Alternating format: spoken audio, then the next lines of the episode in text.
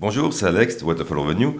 Dans ce podcast, nous allons parler d'inflation et l'objectif de cet épisode, ça va être de dédramatiser le sujet de l'inflation pris à un niveau individuel.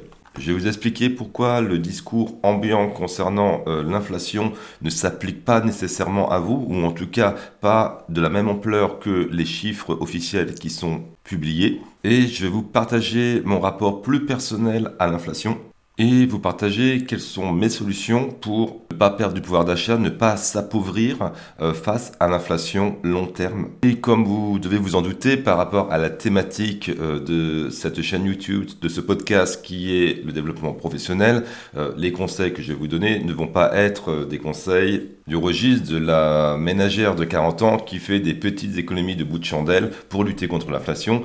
bien évidemment, nous parlerons de carrière professionnelle d'un point de vue stratégique mais aussi de stratégie de vie pour lutter contre l'inflation.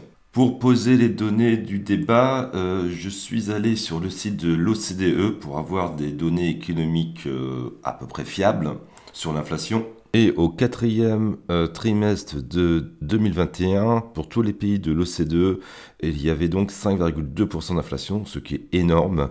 Au niveau de la zone euro, euh, qui comporte 17 pays, euh, nous avons une inflation à 4%, ce qui est très élevé. Pour rappel, euh, la mission de la Banque Centrale Européenne, c'est de ne pas avoir une inflation à plus de 2%. Donc autant dire que l'objectif n'est pas rempli. Alors au niveau de l'Allemagne, on est à 4,8% d'inflation sur le quatrième trimestre 2021.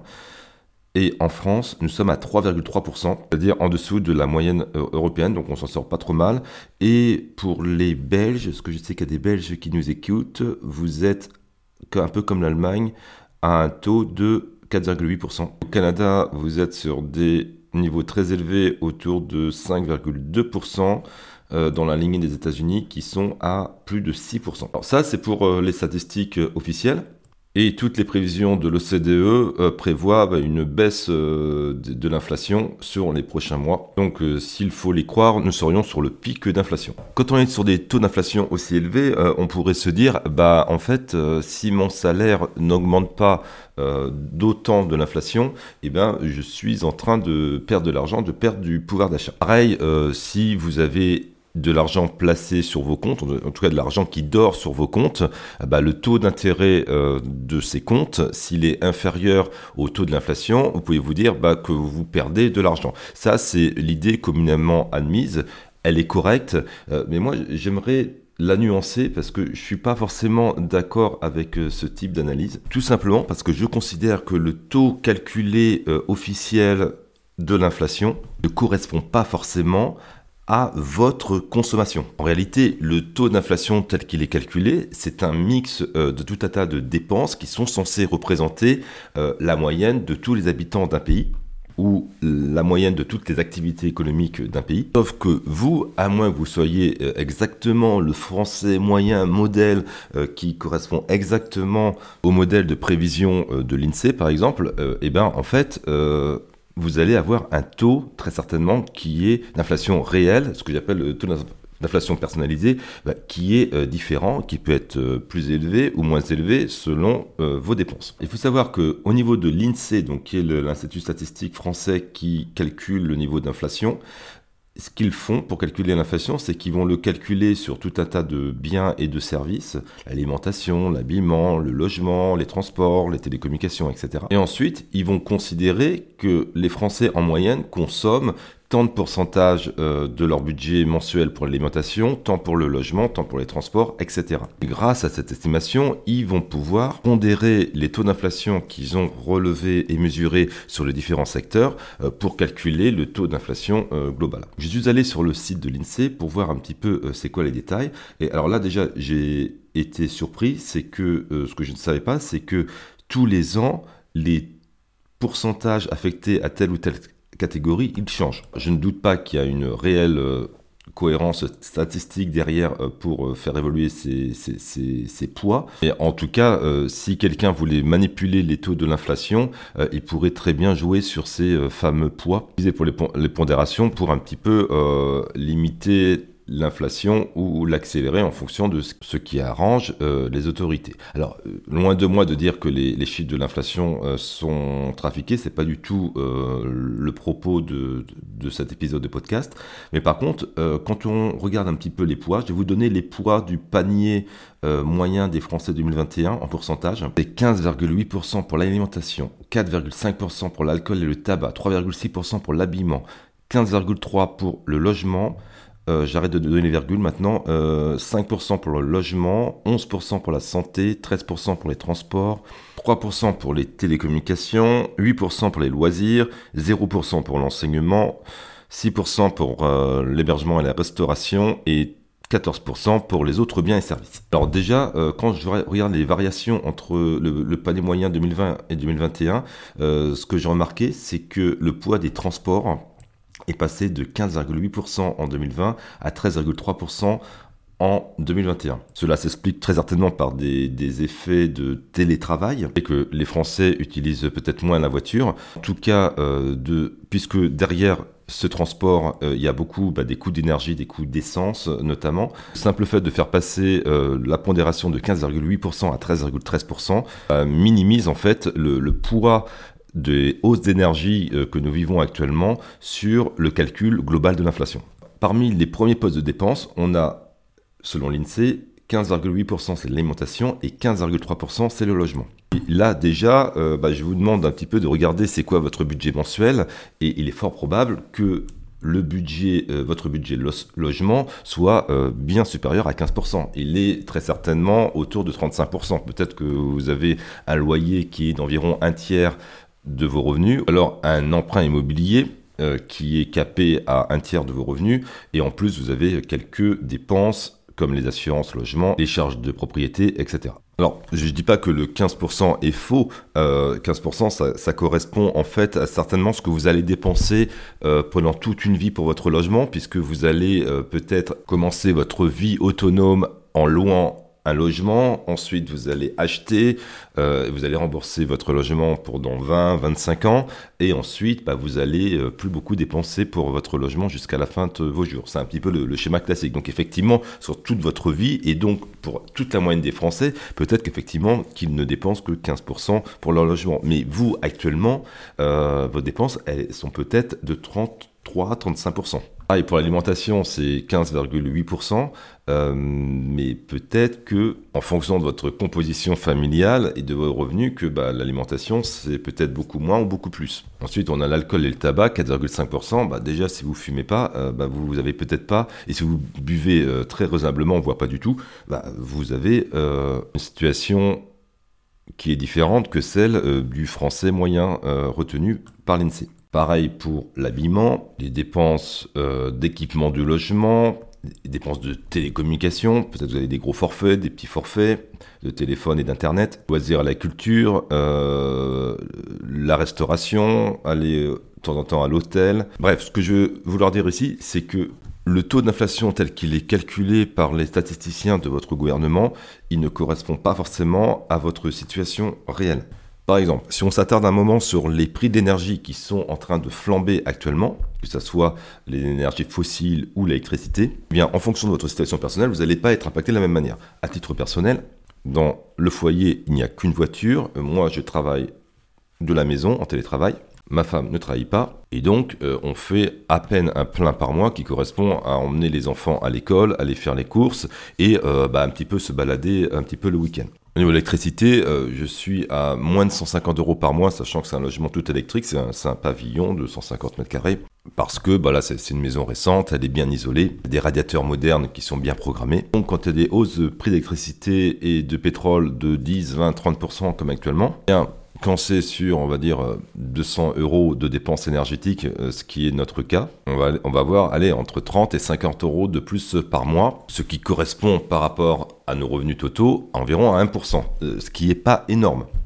En revanche, euh, le gars qui, pour acheter la maison de ses rêves et aller s'éloigner un petit peu en campagne, un petit peu loin de son lieu de travail, qui n'avait pas les moyens d'acheter une maison plus près de la ville, et comme il était aussi en limite de budget, bah, il a pris une maison qui était pas très bien isolée, euh, peut-être avec une chaudière au fioul, parce que tout ça, ça coûte moins cher sur le marché de l'ancien. Et pour aller travailler, bah, il y a peut-être deux personnes dans le foyer qui vont travailler, qui ont une voiture, une voiture euh, peut-être un petit peu ancienne, qui consomme beaucoup, et donc bah, ce foyer-là, il a peut-être 300 euros par mois de chauffage et d'électricité, plus peut-être 100 euros de carburant par semaine pour les deux véhicules. Et donc du coup, bah, ils sont à plus de 500 euros, de 800 euros peut-être de, frais d'énergie par mois. Alors là, c'est peut-être un, cas un petit peu extrême, alors que peut-être que, les revenus sont, beaucoup euh, euh, moins élevés que, que, les miens, par exemple. Et là, les variations d'énergie telles qu'on les connaît actuellement euh, sur ce type de foyer vont être très importante par rapport à, d'autres foyers. D'ailleurs, euh, les gens qui habitent en ville, bah, ils ont un, pass de transport, ils n'utilisent pas leur voiture pour aller travailler. Euh, bah, du coup, la hausse des prix de, l'essence, euh, ils ne la voient pas. De même, s'ils sont en appartement qui est chauffé de manière collective ou même en chauffage électrique, ils vont pas voir la facture d'électricité ou de chauffage qui va augmenter de la même manière. C'est d'ailleurs pour ça que quand il y avait eu il y a quelques années le, mouvement des Gilets jaunes, bah, il plus les zones rurales et périurbaines urbaines euh, que euh, les populations des cœurs des villes. Donc voilà, quelques exemples pour vous dire que le taux d'inflation tel qu'il est calculé, tel qu'il est annoncé officiellement, euh, il correspond certainement pas du tout à votre taux d'inflation réel. Le même raisonnement peut s'opérer par rapport à l'argent que vous avez placé sur vos comptes bancaires. Alors effectivement, si vous avez votre argent qui est placé à un taux de 1% ou 2% dans le meilleur des cas. Moi, par exemple, j'ai un vieux livret qui, me rapporte euh, entre 2 et 3% brut euh, d'intérêt garanti. Bah, même avec ça, théoriquement, euh, bah, je suis en train de cet argent qui est là, il est en train de, perdre de la valeur. Si on considère le taux de l'inflation. Mais après, ça dépend l'argent que vous économisez, à quoi il est destiné. Si l'argent que vous économisez, il est destiné, par exemple, à acheter un bien immobilier, alors moi, alors c'est ma euh, réflexion personnelle, mais pour savoir si la valeur de ce que j'ai épargné perd ou pas de la valeur, euh, je la considère plus par rapport à est-ce que le bien que je projette euh, d'acheter a un prix qui augmente ou pas. donc si effectivement vous, vous mettez de l'argent de côté qui est rémunéré à 1% dans un projet immobilier et que vous voulez faire construire une maison et que les prix à la construction ont augmenté de 15%, alors là, effectivement, euh, vous avez perdu beaucoup d'argent, point de vue virtuel. Mais si vous économisez pour euh, acheter dans l'ancien, dans une région comme par exemple celle où j'habite dans le sud-ouest, où les prix n'augmentent pas beaucoup, voire pas du tout, eh bien, je considère que vous n'avez pas euh, perdu euh, autant d'argent. Le fait d'avoir placé cet argent euh, sans intérêt, ou en tout cas un taux d'intérêt qui est inférieur au taux d'inflation officiel, c'est pas très grave contre, si vous avez mis de l'argent de côté parce que vous voulez acheter une voiture et que à cause de, bah, la pénurie des composants, etc., les prix des voitures actuellement, bah, c'est pas du tout intéressant d'acheter une voiture actuellement parce que les prix sont vraiment au, plus haut. Euh, bah, là, effectivement, euh, l'inflation, vous la prenez en pleine face. C'est il y a aussi par rapport au prix de l'alimentation, moi, par exemple, je discute avec mes parents, ils me disent Ah, il y a tout qui augmente et tout, les prix et tout. Euh. moi, quand je fais des courses, bah, je vois pas, euh, je vois pas que ça augmente. Moi, j'ai environ euh, par semaine, je, fais entre 120 et, 150 euros à peu près euh, de dépenses au supermarché plus bah, toute la nourriture et tout en annexe. Bon, c'est pareil depuis un an, moi je vois pas les, choses augmenter. Peut-être qu'elles augmentent, hein. après c'est une question de, perception. Moi dans mon quotidien, je vois pas que ça augmente, et même peut-être si ça augmentait, bah, c'est vrai que quand on a un caddie qui, oscille toujours entre 120 et 150 euros par semaine, c'est une inflation à 5%, bah, ça fait, euh, ça fait 5-7 euros euh, sur mon caddie, je le, je le vois pas. Par contre, le jour où je verrai qu'à chaque fois que je vais au supermarché, bah, le, le caddie il fait plus de 150 euros à chaque fois, bah, je me dis, bah oui, effectivement, il y, a eu de l'inflation. Et c'est pour ça aussi qu'il faut un petit peu se détacher de, bah, de, l'environnement médiatique, parce que euh, c'est vrai que les gens qui sont tout le temps de regarder les, infos euh, à la télévision, qui a ah, les prix augmentent, etc.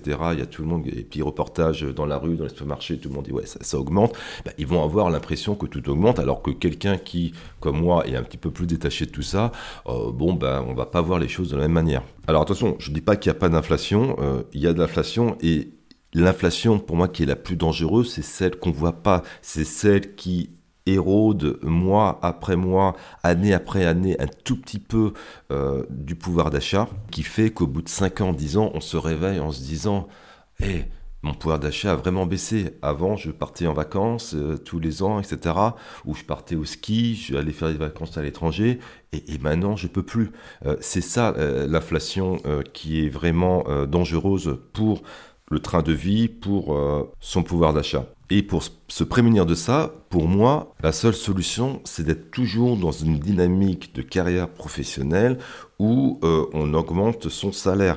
Tant qu'on augmente son salaire plus vite euh, que l'inflation, qu'elle soit avec votre calcul avec un taux personnalisé, comme j'appelle, ou euh, le taux officiel, tant que votre salaire augmente plus rapidement que ça, euh, vous êtes bon normalement. Et le challenge, c'est que pour euh, être dans ce figure-là, bah, il faut se bouger. Si vous attendez que vos représentants du personnel négocient pour vous une augmentation de salaire, si vous attendez que le gouvernement vous donne une prime machin ou je ne sais quoi euh, pour lutter contre le coût de la vie, ou si vous attendez que miraculeusement votre chef vous donne une promotion, eh bien le temps va passer et vous allez être rattrapé par l'inflation.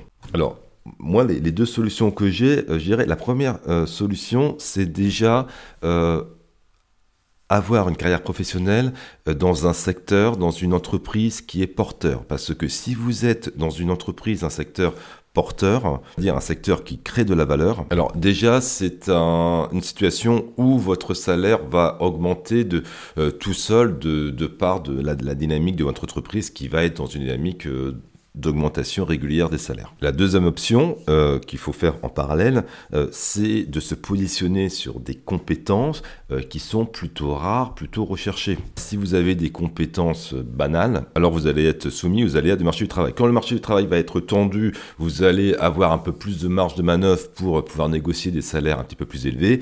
Mais quand le marché du travail est, est, pas bon, c'est-à-dire dans le sens de l'employé, c'est-à-dire quand il y a énormément de monde qui est sur le marché du travail, alors euh, bah, votre capacité à négocier des salaires et des conditions euh, avantageuses euh, très faibles. Par contre, dès que vous allez être sur des spécialités, sur des compétences pointues, sur des expériences que vous allez pouvoir valoriser sur votre CV, alors que le marché du travail soit bon ou mauvais, vous allez pouvoir tirer votre salaire vers le haut. Et bah, maintenant est venu un petit peu le, temps de mon placement de produit. Euh, j'ai créé une formation qui s'appelle Salaire Plus, qui explique euh, notamment comment bien se positionner sur le marché du travail, comment faire pour trouver les entreprises et identifier les secteurs d'activité qui sont porteurs, comment euh, organiser son CV, mais également son profil LinkedIn et de faire tout un tas d'actions autour de son profil, autour de sa personnalité, afin d'être repéré par les bonnes entreprises. cette formation aussi aborde des techniques de négociation de salaire qui vous permettent de décrocher un salaire beaucoup plus élevé que celui que vous auriez euh, négocié sans avoir euh, suivi donc les astuces de cette formation.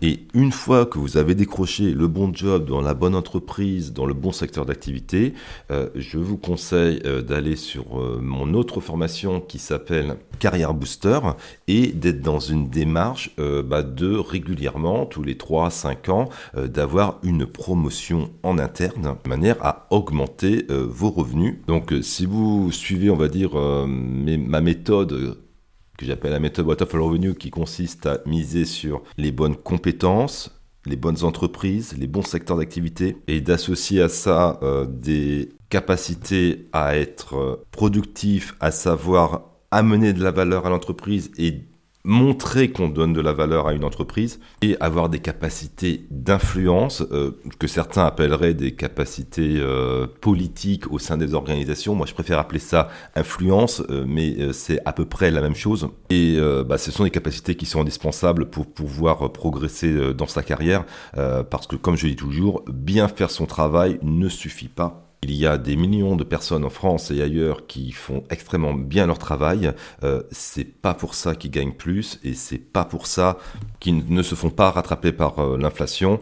Pour pouvoir s'en sortir, notamment dans des situations économiques euh, atypiques comme nous sommes actuellement, il faut pas travailler dur, il faut pas travailler beaucoup. Il faut surtout avoir les bonnes techniques et la bonne stratégie et de les appliquer intelligemment au contexte de sa vie personnelle. Voilà pour aujourd'hui. Si ce n'est pas fait, abonnez-vous à ce podcast et aussi à la chaîne YouTube Waterfall Revenue. Allez faire un tour sur le site waterfallrevenue.com euh, où vous pourrez notamment retrouver beaucoup d'articles et de contenus sur euh, des stratégies, des méthodes pour euh, le succès de votre vie professionnelle, mais également de votre vie personnelle et financière. Les formations dont je vous ai parlé euh, sont également accessibles à partir de ce site waterfallrevenue.com et euh, j'écris de temps en temps quand j'ai le temps des emails sur des sujets similaires à celui de ce podcast et j'envoie donc des emails de temps à autre. si vous voulez recevoir ces emails, c'est le premier lien en description de ce podcast ou de cette vidéo euh, sur lequel il faut cliquer. Ou alors, encore une fois, en vous rendant sur le site waterfallrevenue.com, euh, vous retrouvez le lien pour vous inscrire aux emails. Je vous dis à vendredi prochain, midi, heure de Paris, pour le prochain podcast Waterfall Revenue. Et d'ici là, N'oubliez pas d'avancer dans votre vie, de passer à l'action, de ne pas regarder derrière vous parce que derrière vous, il y a l'inflation qui essaye de vous rattraper. Allez, ciao, à très vite, salut